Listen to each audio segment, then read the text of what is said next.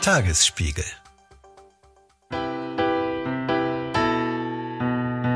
Also wenn ich jetzt in der Vorberichterstattung in Ihrer Zeitung lese, dass eine breite Unruhe die Partei erfasst hat, da kann ich nur sagen, Unruhe steht der Partei besser zu Gesicht als Friedhofsruhe. Ja, das war Rezo Schlauch, Kretschmann-Vertrauter und ehemaliger Grünen-Politiker aus Baden-Württemberg zur Lage der Grünen hier in Berlin. Warum in der Partei aktuell so viel Unruhe herrscht, wer gegen wen kämpft und vor allem warum, darüber wollen wir heute sprechen. Richtungsstreit der Berliner Grünen, mehr Kretschmann, weniger Kreuzberg, das ist unser Thema. Ich bin Ann-Kathrin Hipp, verantwortliche Redakteurin beim Tagesspiegel Checkpoint. Und ich bin Anke Mürre, stellvertretende Chefredakteurin des Tagesspiegels. Ihre Wartezeit beträgt voraussichtlich 17 Minuten. Checkpoint. Der Podcast für Berlin-Kenner und alle, die es werden wollen. Ja, wo stehen die Grünen 43 Jahre nach ihrer historischen Gründung in Karlsruhe? Das fragen sich im Jahr 2023 vor allem die Grünen selbst. Also die Partei kriselt. Wir kriegen es alle mit seit Monaten vor sich hin. Wie viel Revolution kann man sich noch leisten? Wie viel Idealismus? Wie viel Kompromisse braucht es, wenn man tatsächlich regieren will? Wie viel Realpolitik und welcher Flügel setzt sich am Ende durch? Auf Bundesebene gab es ja vor Wochen die erste Richtungsentscheidung. Da kann man durchaus sagen, dass die Realo-Position sich durchgesetzt hat oder wie Robert Habeck es ausdrücken würde. Wir haben Deutschland verändert und Verantwortung übernommen und die Verantwortung hat uns verändert. The Wind of Regierungschange. Ja, in Berlin sieht das ein bisschen anders aus. Da hat man aktuell keine Regierungsverantwortung mehr und darüber sind die Grünen so ein bisschen immer noch in Schockstarre, habe ich das Gefühl, ne? dass die SPD sie nach der Wiederholungswahl im Februar rausgeworfen hat und äh, sich für die CDU entschieden hat. Das hatte man so nicht erwartet und seither herrscht ziemliche Ratlosigkeit und Ideenlosigkeit. Vor allem gibt es noch keine Einigkeit darüber, ob und inwieweit man sich jetzt eigentlich verändern muss, um dann auch wieder an die Regierung zu kommen. Das scheint alles sehr äh, wackelig im Moment. Man weiß nicht so genau, soll man den Kreuzberg-Kurs behalten? Kommt doch die Kretschmannisierung der Berlinerinnen und Berliner? Und äh, vielleicht noch ein kurzes Wort zur Kretschmannisierung. Wir haben nachher auch noch einen Experten aus Baden-Württemberg bei uns hier im Podcast, einen Kretschmann-Vertrauten, kann man sagen, Politik-Berserker Rezzo Schlauch, der wird so ein bisschen eine Außenperspektive auf die Berliner Grünen hier reinbringen. Vorher bleiben wir aber nochmal bei denen selbst und werfen einen Blick auf den Landesparteitag, der an diesem Samstag stattfindet. Da kann es nämlich schon die ein oder andere Richtungsentscheidung geben. Das sind zwei große Brocken, um die es geht. Ausführliche Debatte rund um den Strukturprozess und die Abstimmung der Satzungsänderung. Und danach folgt dann die Wahl zum Landesvorstand. Und in der Einladung wurde ausdrücklich darum gebeten, insbesondere wegen dieses Punktes etwas Zeit mitzubringen. Und einer, der bei diesem Punkt äh, viel Zeit mitbringen wird, ist unser Kollege Daniel Böll. Der ist Checkpoint-Autor, arbeitet bei uns im Tagesspiegel Landespolitikbüro. Und mit ihm wollen wir heute so ein bisschen durchdeklinieren, wie die aktuelle Lage bei den Grünen ist. Und in diesem Sinne äh, sage ich erstmal Hallo Daniel, schön, dass du da bist. Hallo, ich freue mich. Wenn du die Stimmungslage bei den Berliner Grünen aktuell in einem Wort äh, beschreiben müsstest, wie würdest du sie beschreiben? Ich würde sagen, das Klima ist sehr vergiftet. Ähm, die Stimmung ist eigentlich so schlecht wie seit zehn Jahren nicht in der Partei. Der Witz ist ja, es reden unfassbar viele Leute mit uns, mehr als vorher sogar. Es will sich nur keiner zitieren lassen. Und da merkt man so ein bisschen, es brodelt in der Partei. Äh, jeder will so sein Narrativ ein bisschen durchsetzen. Aber jeder hat auch Angst, irgendwie nach vorne zu treten und wirklich zu sagen, was er denkt. Dann erklär uns doch noch mal ein bisschen genauer, was da so gerade intern abgeht. Was ist da los? Genau, ich glaube, man muss erstmal einen Schritt zurückgehen und so ein bisschen die Machtarithmetik äh, bei den Grünen erklären. Also es gibt eine Doppelspitze, es gibt bei vielen Parteien eine Doppelspitze. Bei den Grünen ist das so, dass es traditionell vom linken und vom Realo-Flügel jeweils ein Landesvorsitzender besetzt wird. Das ist nicht festgeschrieben, aber so machen die das halt. Ähm, der linke Flügel, das ist für Girmay, seit 2021 Vorsitzender. Der wird auch wiedergewählt werden. Beim Realo-Flügel ist das bislang Susanne Mertens. Mit der sind viele nicht zufrieden in der Partei, sowohl beim linken als auch beim Realo-Flügel. Trotzdem dachten alle, sie wird es wieder. Nun hat sich aber eine zweite Bewerberin gefunden, Tanja Prinz, die ein bisschen, ja, sagen wir, konfliktbehafteter auftritt. Und die hat sich jetzt durchgesetzt in einem internen Realo-Machtkampf sozusagen und wird jetzt auf dem Parteitag am Samstag antreten. Warum ist Susanne Mertens so unbeliebt geworden in den letzten Jahren? Was hat man gegen die? Sie gilt als schwache Vorsitzende. Sie hat irgendwie die reale Position nicht so wirklich in die Partei tragen können. Also die Partei ist schon vom linken Flügel dominiert. Das merkt man ja auch in den Positionen, die sie vertreten, die in den Wahlprogrammen stehen. Und das lastet man auch Susanne Mertens so ein bisschen an. Wenn wir über Tanja Prinz sprechen, die sich da jetzt so ein bisschen in den Vordergrund gemogelt hat, ist die vorher euch schon mal irgendwie in Erscheinung groß getreten? Ich war ja auf ein paar Landesausschüssen vorher bei den Grünen. Das sind so kleine Parteitage, die alle paar Wochen, alle paar Monate stattfinden. Und da hat sie sich schon immer gemeldet und zumindest äh, geredet auf diesen Parteitagen und auch schon immer sehr energisch ähm, ihre Position vertreten. Man hat schon gemerkt, dass es da so ein bisschen knistert, aber es hat jetzt nichts darauf hingedeutet, dass sie als Parteivorsitzende antritt. Das kam tatsächlich für viele überraschend. Wobei man ja auch sagen muss, bei den Grünen ist ja dieses Phänomen, es gibt irgendwie nicht so eine Figur, die so ein bisschen Strahlkraft hat. Man muss jetzt nicht gleich das große Rad Robert Habeck, Annalena Baerbock, aber die irgendwie so dieses, diese Aufbruchstimmung mal verkörpert haben. Sowas spürt man eigentlich in Berlin nicht. Deswegen finde ich so eine neue Figur, die jetzt einfach so aus der zweiten Reihe hervortritt, wie so eine Tanja Prinz, erstmal erfrischend, ne? Tanja Prinz kann man, glaube ich, auf jeden Fall sagen, hat Erfahrung mit dem Strahlen mehr oder weniger. Sie ist äh, PR-Profi, hat lange Zeit hier in Berlin auch bei Scholz Friends gearbeitet. Man sieht es auch, sie macht irgendwie auf Spotify mit drei Fragen an Prinz ist sie irgendwie zu hören. Sie hat ein eigenes Bewerbungsvideo. Sie wollte mit euch, ihr hattet einen Interviewtermin mit ihr ausgemacht, da ist sie, äh, hat sie kurzfristig wieder abgesagt, ne? Genau, also sie hat ja der Taz ein Interview gegeben, ähm, das hat hohe Wellen geschlagen in der Partei. Da hat sie ein paar Aussagen ähm, gemacht, die vielen Linken nicht gefallen haben. Zum Beispiel? Äh, sie wurde zum Beispiel gefragt nach der Zusammenarbeit ähm, Rot-Grün-Rot und dann hat sie nur quasi auf die SPD rekurriert mhm. und hat die Linken gar nicht genannt. Also ich glaube, es kam bei vielen zusammen, als wenn sie die Linken nicht mehr als Partner sieht. Das hat viele gestört. Dann hatten wir einen Interviewtermin mit ihr, den hat sie abgesagt. Was war da die Begründung? Die offizielle Begründung äh, war, sie will sich jetzt ganz auf ihren Wahlkampf sozusagen äh, konzentrieren und alle ihre Zeit in die Partei stecken, um gewählt zu werden. Das kann ich auch verstehen, weil die Wahl alles andere als sicher ist, aber ich glaube nicht, dass das der Grund war, uns abzusagen. Sie wollte einfach, glaube ich, nicht mehr Unruhe stiften noch in der Partei. Ja, wir haben sie tatsächlich auch natürlich für den Podcast nochmal angefragt. Wir haben ehrlich gesagt den gesamten Landesvorstand angefragt. Da wollte keiner mit uns reden. Auch sonst war es schwierig, irgendjemanden hier in Berlin vors Mikro zu bekommen. Aber um mal so einen kleinen kleinen Eindruck zu bekommen von Tanja Prinz, der vielleicht neuen grünen Vorsitzenden. Äh, hören wir einfach mal in ihr Bewerbungsvideo rein, weil das ist ganz öffentlich zugänglich. Ich bin Tanja Prinz und ich möchte in den kommenden zwei Jahren eure Stimme sein. Eine Stimme, die die Grünen Berlin als eigenständige Partei sieht. Eine Partei, die bündnisfähig ist. Ich möchte 2026 wieder mitregieren. Für uns Grüne ist es wichtig, dass wir ein Angebot machen für alle Menschen dieser Stadt. Für die, die in der Innenstadt leben, aber auch für die, die wie ich außerhalb des S-Bahn-Rings wohnen. Denn hier stehen zum Teil andere Themen im Fokus. Das habe ich doch schon mal gehört. Innenring und Außenring vereinen. Vielleicht können die einfach eine ja. GroKo machen zusammen mit SPD und CDU. Vielleicht passen die da jetzt ganz gut rein mit Prinz. Ist ja. so das der Weg, den man gehen will? Also mit SPD und CDU zusammen, also die Verhältnisse haben wir in Berlin zum Glück noch nicht, dass das notwendig ist. Wer aber, weiß, vielleicht bald. Ja, vielleicht bald. Aber klar, die Öffnung Richtung CDU ist schon äh, ein starker Beweggrund ähm, dieser Realos um Tanja Prinz. Aber warum haben jetzt plötzlich alle so eine Panik, dass Prinz es werden könnte? Man kann ja auch einfach sagen, na gut, wir hatten vorher Merzens, jetzt haben wir Prinz, äh, so zwei Realos. Wo ist der Unterschied? Genau, da muss man noch ein bisschen tiefer quasi in die äh, Grünen reingucken. Also es gibt innerhalb des Realo-Flügels gibt's noch eine Strömung, die nennt sich Grams. Die werden vor allem getragen von dem Kreisverband Mitte. Das sind dort ungefähr 200 Leute, sagen die selbst. Die sind oft jünger, die sind vor allem selbstbewusster, sie sind machtbewusster. Inhaltlich unterscheiden die sich gar nicht so sehr von den anderen Realos, aber sie treten anders auf und fordern da lauter, suchen den Konflikt.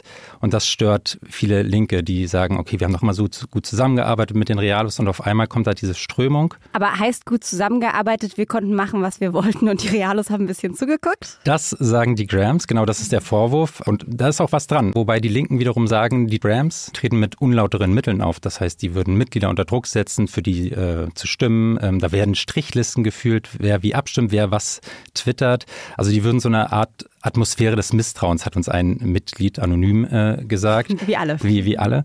Deswegen sagen die Linken, die Tanja Prinz, die zu diesen Grams gehört, die wollen wir jetzt nicht als Landesvorsitzende haben. Die kann die Partei gar nicht nach außen repräsentieren, ähm, weil die halt ähm, zu konfliktbeladen ist. Und wie stehen diese Grams jetzt sozusagen zum Rest der Realos? Es ist ein schwieriges Verhältnis, würde ich sagen. Inhaltlich sind die gar nicht so weit auseinander. Es ist eher tatsächlich eine unterschiedliche Herangehensweise. Die Realos um Bettina Jarasch, Silke Gebel, die hatten halt einen sehr, ähm, sag mal, einen Kompromissansatz und haben versucht, so ihre Position. Kompromiss in, mit dem linken Flügel. Genau, mhm. was nicht so wirklich geklappt hat mhm. oft. Ähm, und die Leute um die Grams haben darauf keinen Bock mehr einfach. Die mhm. wollen jetzt auch ihre Position vertreten sehen und äh, fordern das ein und fordern ja. das laut ein. Weil die auch sehen, dass sie einfach auf diesem Niveau, wo sind sie jetzt bei 19 Prozent oder so, einfach verharren. Die Grams, die zeigen nach München, wo die mhm. Grünen bei der letzten Landtagswahl 30 Prozent geholt haben. Die zeigen nach Hamburg, wo die mhm. Ergebnisse auch bei 24 Prozent liegen. Und das Potenzial ist ja da in Berlin. Also die Grünen ja. waren bei Umfragen hier mal bei 30 Prozent. Ja, ja. Man dachte, die haben es in der Tasche. Aber gut, das denkt man bei den grünen Umfragen oft. Und dann, naja, kommt halt die Wahl und alles wird anders. Hallo Fahrradweg! Lass uns einmal noch mal kurz über die Inhalte tatsächlich sprechen. Das eine sind quasi die ganzen innerpolitischen Spirenzien, sagen wir mal. Aber wenn die Realos, sage ich mal, einen härteren Kurs fahren würden, wenn man sagen würde, okay, wir lassen uns jetzt nicht mehr von den Linken hier einlullen, sondern machen mal hier Tacheles, was sind die Sachen, die dann plötzlich anders sind bei den Grünen? Also das betrifft ganz klassische Politikbereiche, wie zum Beispiel die Innenpolitik. Ähm, also im Wahlprogramm der Grünen steht im Moment noch drin, sie wollen den Verfassungsschutz auflösen. Sagen die Realos, naja, vielleicht nicht die beste Idee, vielleicht können wir den reformieren, aber äh, vielleicht gehen wir da nicht mit der Axt ran. Oder Migrationspolitik, natürlich ein ganz großes Thema, was man auf dem letzten Bundesparteitag gesehen haben, da sagen die Linken Abschiebungen wirklich nur im absoluten Ausnahmefall, wohingegen die Ralos sagen, die Leute, die ausreisepflichtig sind, muss man irgendwann auch abschieben. Also das sind so klassische Konfliktfelder. Ich habe gesehen, Prinz ist sogar offen darüber, das Tempelhofer Feld zu bebauen, wenn es nochmal einen Volksentscheid gibt. Das finde ich auch sehr Mutig. Mutig als grüne Politikerin. Ja, mutig für die Grünen. Und genau auch das Thema Vergesellschaftung. Da sagen die Linken, ähm, stehen wir dahinter. Wir stehen also mhm. mit einem Ja, aber. Ähm, so wird es, glaube ich, offiziell kommuniziert, aber es ist immer noch ein Ja. Mhm. Sagen die Realos, naja, das wird nie passieren. Wir, wir machen uns hier was vor. Vielleicht müssen wir an der Stelle einmal noch mal kurz jetzt klar machen, was sind nach Samstag die Szenarien? Also Szenario 1 wäre, Prinz wird gewählt, einige sind unzufrieden, aber müssen dann erstmal alle damit leben. Genau, wenn Prinz gewählt ist, ist sie auf zwei Jahre gewählt, dann müssen sie dort im Landesvorstand äh, zusammenarbeiten, ob sie wollen oder nicht. Das muss aber jetzt nicht unbedingt dazu führen, dass unbedingt mehr Realoppositionen auch in der Grünen Partei sichtbar werden, weil die Linken, die ja immer noch die Mehrheit haben auf Parteitagen äh, im Landesvorstand, auch bockig werden könnten und sagen, okay, dann setzen wir mit unserer Mehrheit hier einfach unsere linken Positionen komplett durch. Das heißt, es kann sein, dass sich die Partei dann auch in den nächsten Jahren einfach mal zerlegt, mehr oder minder. Davon gehe ich ehrlich gesagt nicht aus, aber es könnte auf jeden Fall ein bisschen ruppiger zugehen. Und Option 2 wäre, Prinz äh, geht nicht durch. Was passiert dann? Dann gibt es auch mehrere Szenarien. Ähm, das wahrscheinlichste ist wohl, dass der Parteitag dann erstmal unterbrochen äh, wird und sich der Realo-Flügel auf eine andere Kandidatin verständigt. Ähm, Gibt es da schon irgendwen? Wird da gemunkelt? Leider nicht. Reden also noch alle im Hintergrund bei euch. Wir hören keine Namen. Also äh, jemand hat mir gesagt, äh, er weiß keine und wenn er jemanden wüsste, würde er es mir nicht sagen. Oder Szenario 3, was allerdings unwahrscheinlich ist, dass der aktuelle Landesvorstand mit Susanne Mertens einfach geschäftsführend im Amt bleibt äh, bis zum nächsten Parteitag, der, meine ich, im Mai ist. Also es wird auf jeden Fall noch ein bisschen weiter brodeln, weil die Konflikte, die, die sind ja da. Die Grünen haben Glück, dass sie jetzt gerade in der Opposition sind und sich auch ein bisschen die Zeit nehmen können, sich vielleicht ein bisschen selbst zu sortieren. So Erneuern in der Opposition Opposi heißt es doch so schön. Genau, Oppositionszeit ist ja auch dazu da, sich noch ein bisschen zurechtzuruckeln und ich glaube, das sehen wir auch gerade, äh, was bei den Grünen passiert. Ähm, da ist einiges in Bewegung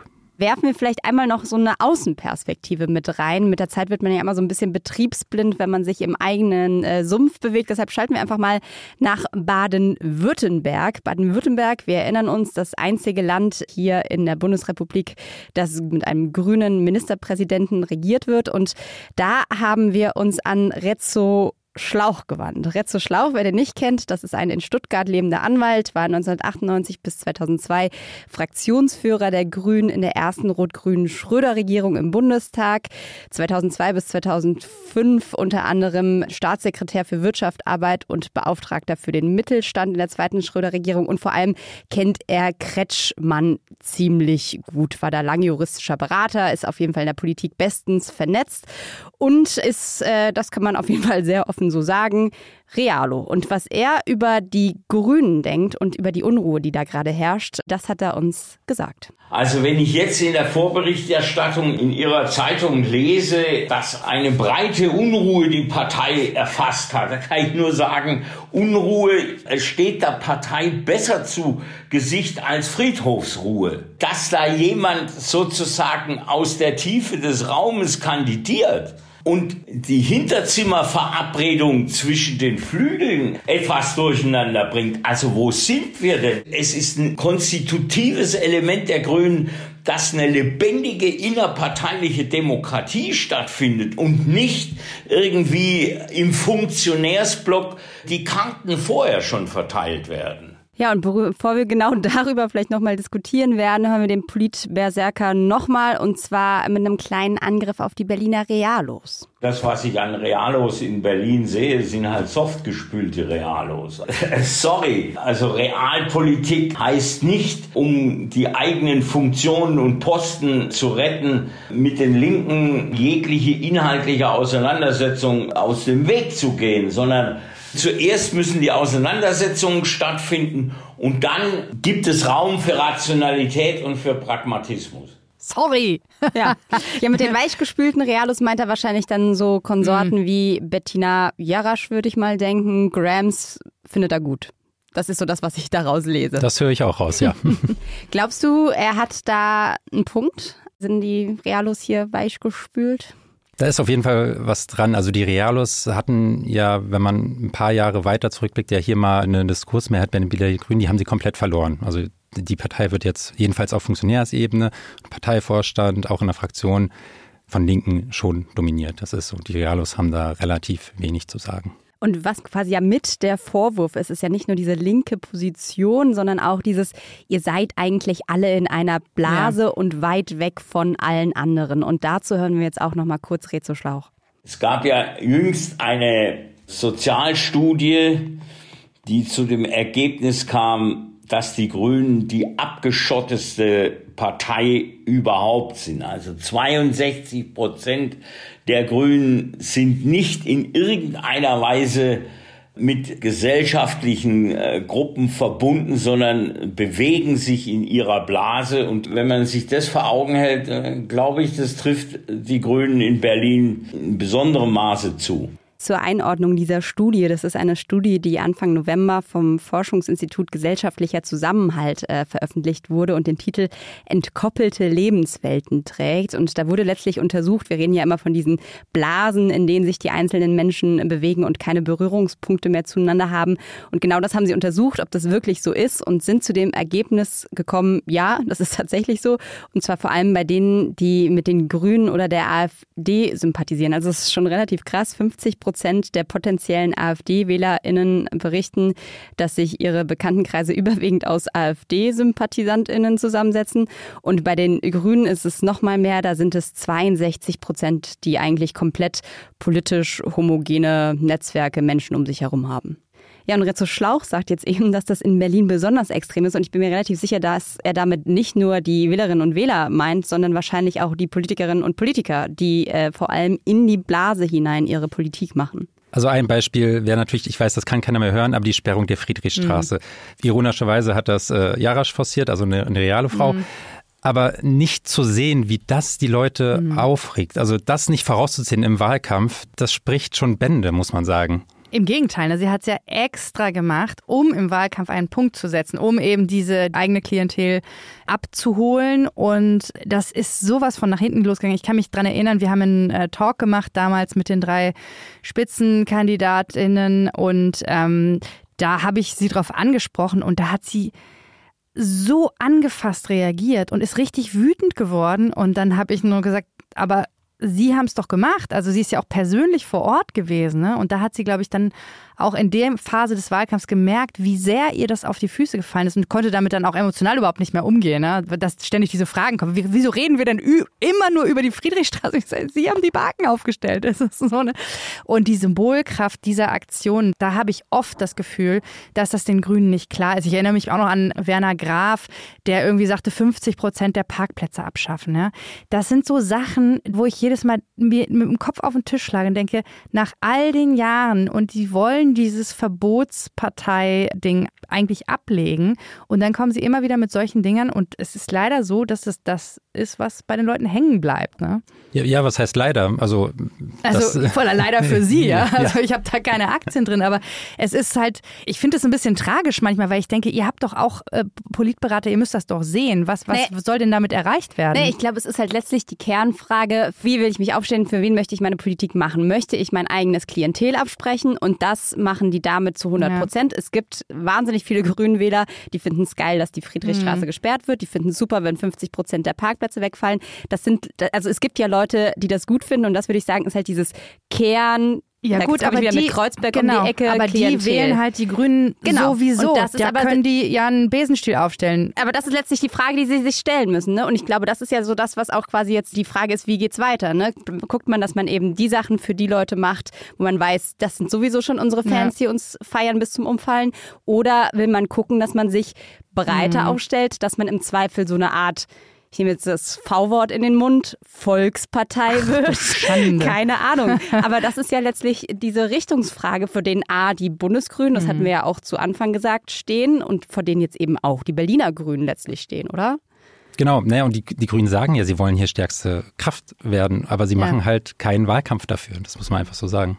Deswegen muss ich ehrlich sagen, ich fand das total richtig, was Tanja Prinz gesagt hat, dass man eben genau diese Außenbezirke erreichen muss, weil ich glaube, das Potenzial ist riesig groß. 70 Prozent der Menschen in Berlin wohnen außerhalb des S-Bahn-Rings und die schütteln nur noch mit dem Kopf über Dinge, die in der Innenstadt diskutiert werden. Und das anzugehen, zu sagen, wir müssen eine grünorientierte bürgerliche Partei werden, finde ich absolut äh, nachvollziehbar und das genau das, was der Partei fehlt. Dazu kommt vielleicht noch ein strategisches Argument, weil die Grünen in den nächsten Wahlkampf, also die nächste Wahl in Berlin ist 2026, ja aus der Opposition kommen ja. und die CDU in der Regierung mhm. ist. Das da entsteht eigentlich immer so eine kleine Enttäuschung von Wählern, dass man nicht das ja. umgesetzt hat, was man versprochen hat. Und dieses Wählerklientel dann gezielt anzusprechen, das könnte eine Strategie auf jeden Fall für die Grünen sein. Bitte. Wir sind gleich für Sie da. Was eine Strategie ist, die vielleicht Baden-Württemberg noch empfehlen würde, das haben wir an der Stelle nochmal Rezzo Schlauch gefragt. Was ist das grüne Erfolgsrezept des Ländle? Wir hören einmal rein. Wir sind halt immer stärker geworden und zwar erstens, weil wir auch sehr stark unsere profilierten Personen herausgestellt haben, schon von Anfang an. Also ohne in einen Personenkult zu verfallen, aber wir haben unsere Köpfe nicht versteckt, sondern wir haben sie gezeigt.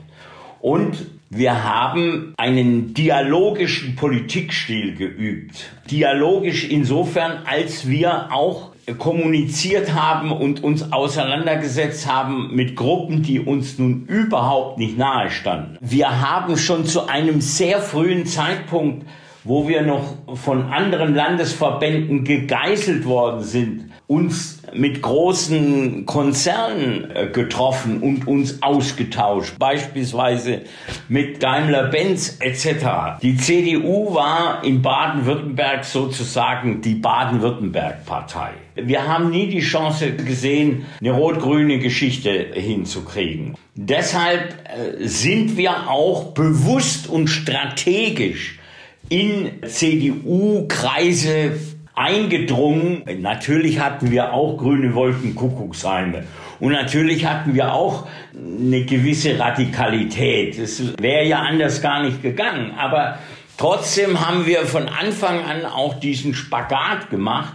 Und das ist eigentlich der Erfolg oder das ist eigentlich das Fundament ja, also raus aus den Wolkenkuckucksheime rein ins CDU-Gelände und in die Wirtschaft und schon wird Daimler-Benz, ja. die Berlin-Partei. Ja, also da würden jetzt, glaube ich, sehr viele äh, Grüne aus Berlin sagen, das ist das Feindbild, das dürfen wir auf gar keinen Fall machen. Aber ich finde ehrlich gesagt, da sind viele spannende Punkte drin. Ne? Also zu sagen, mhm.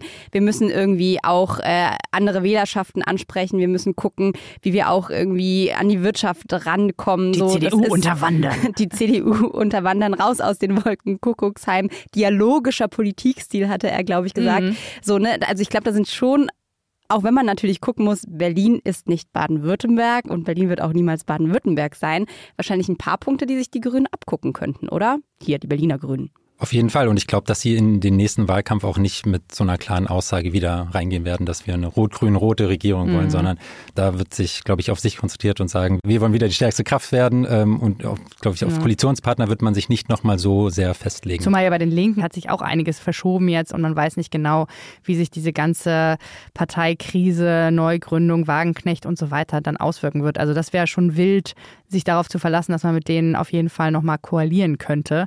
Und sie haben eben auch in den Verhandlungen gemerkt, dass sie sich auf die SPD überhaupt nicht verlassen können. Ne? Die ist ja hintenrum dann schnell zur CDU abgehauen und das ist, glaube ich, bei den Grünen schon ähm, ein, ein Trauma, wo sie wissen, die können nicht sagen, wir machen Linksbündnis. Das würde, das also wäre aus meiner Perspektive fatal. Das SPD-Trauma ist ein äh, gutes ja. Stichwort. Also das äh, hat die, glaube ich, komplett äh, ja. entgeistert.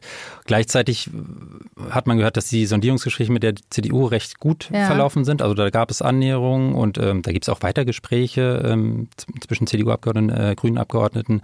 Also da ist auf jeden Fall was im Wachsen, sage ich mal. Ja, wenn wir uns jetzt nochmal angucken, was sind so die Koalitionsperspektiven für die Grünen, uns einfach mal äh, hier auch umgehört bei den Landesvorständen der Parteien hier in Berlin. Wie sieht es denn aus? Würdet ihr gerade gerne zusammen mit den äh, Grünen FDP sagt natürlich nein, wegen Postwachstumsfantasien, Staatsgläubigkeit und Regier Regulierungswahn. Nicht Regierungswahn, Regul Nicht Regulierungswahn.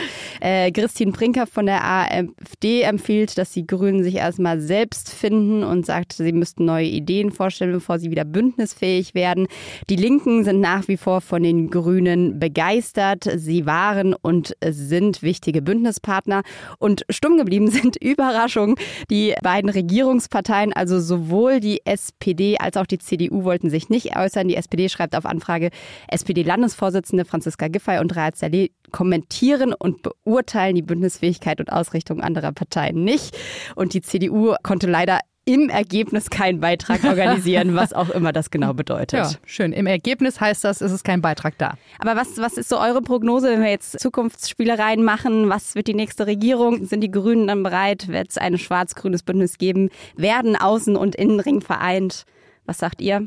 Also so wie es im Moment läuft, muss man ja sagen, es läuft eigentlich relativ geräuschlos bisher. Es ist jetzt auch nicht wahnsinnig viel passiert. Ähm, es wurde auch nicht wahnsinnig viel umgesetzt, muss genau, man auch sagen. Ähm, aber die Wahrnehmung ist, glaube ich, in der Breite schon so, dass es einfach sich beruhigt hat, dass man nicht mehr so die Kämpfe austrägt, was auch allein daran liegt, dass es nur noch zwei Partner sind und nicht mehr drei. Das ist in einem Zweierbündnis mit Positionen, die nicht so wahnsinnig weit auseinander liegen, natürlich viel, viel einfacher. Und ich glaube, dass die Leute das irgendwie gut finden. Und auch so dieser blasse Herr Wegner, der irgendwie nicht groß auffällt und ähm, aber auch niemandem wehtut. Ja, ich glaube schon, dass die das äh, hinkriegen können, einfach weiterzumachen. Und ich glaube auch, die CDU wird sich sehr gut überlegen, ob sie sich die Grünen ans Bein binden. Meine Prognose wäre ein bisschen andere. Ich glaube, dass die SPD komplett abschmieren wird bei der nächsten Wahl ähm, und damit vielleicht kein Partner mehr mhm. für die mhm. CDU. Kann natürlich sein, dass es einfach gar nicht reicht. Das stimmt. Ja, ja es reicht vielleicht schon, aber es ist die mhm. Frage, ob man sich äh, nochmal so einen geschwächten mhm. Partner ans Bein binden will. Und meine Prognose wäre, dass es dann zu schwarz-grün kommt. Ähm, aber wir wissen ja, wie es mit Prognosen ja, ist. Ja, und äh, die Wettgelder kommen jetzt dann im ja, Nachhinein. Jetzt, du musst jetzt entscheiden. Ich, ja. Ich bin ja immer für äh, jedem Neuanfang und ein Zauber inne, deshalb glaube ich auch an äh, Schwarz-Grün. Ähm, gut, die das heißt aber schon beim letzten Mal, oder? An Schwarz-Grün geglaubt, ja, und irgendwann muss es ja mal passieren. Also, äh, in diesem Sinne verabschieden wir uns für heute mit unserem Checkpoint-Podcast. Danke, dass ihr zugehört habt. Lasst uns gerne eine Bewertung da, Sterne bei Spotify und empfehlt den Podcast gerne einem Menschen, den ihr mögt, vielleicht einem grünen Wähler, vielleicht auch einem nicht Grünen Wähler, wie auch immer ihr wollt. Die Redaktion hatte Jessica Gummersbach äh, gemeinsam mit Sönke Matschurek, Produktion Markus Lücker, Musik Anke Mürre. Danke Daniel, dass du heute bei uns zu Besuch warst. Wir hören uns nächste Woche wieder. Bis dann. Tschüss. Tschüss. Tschüss.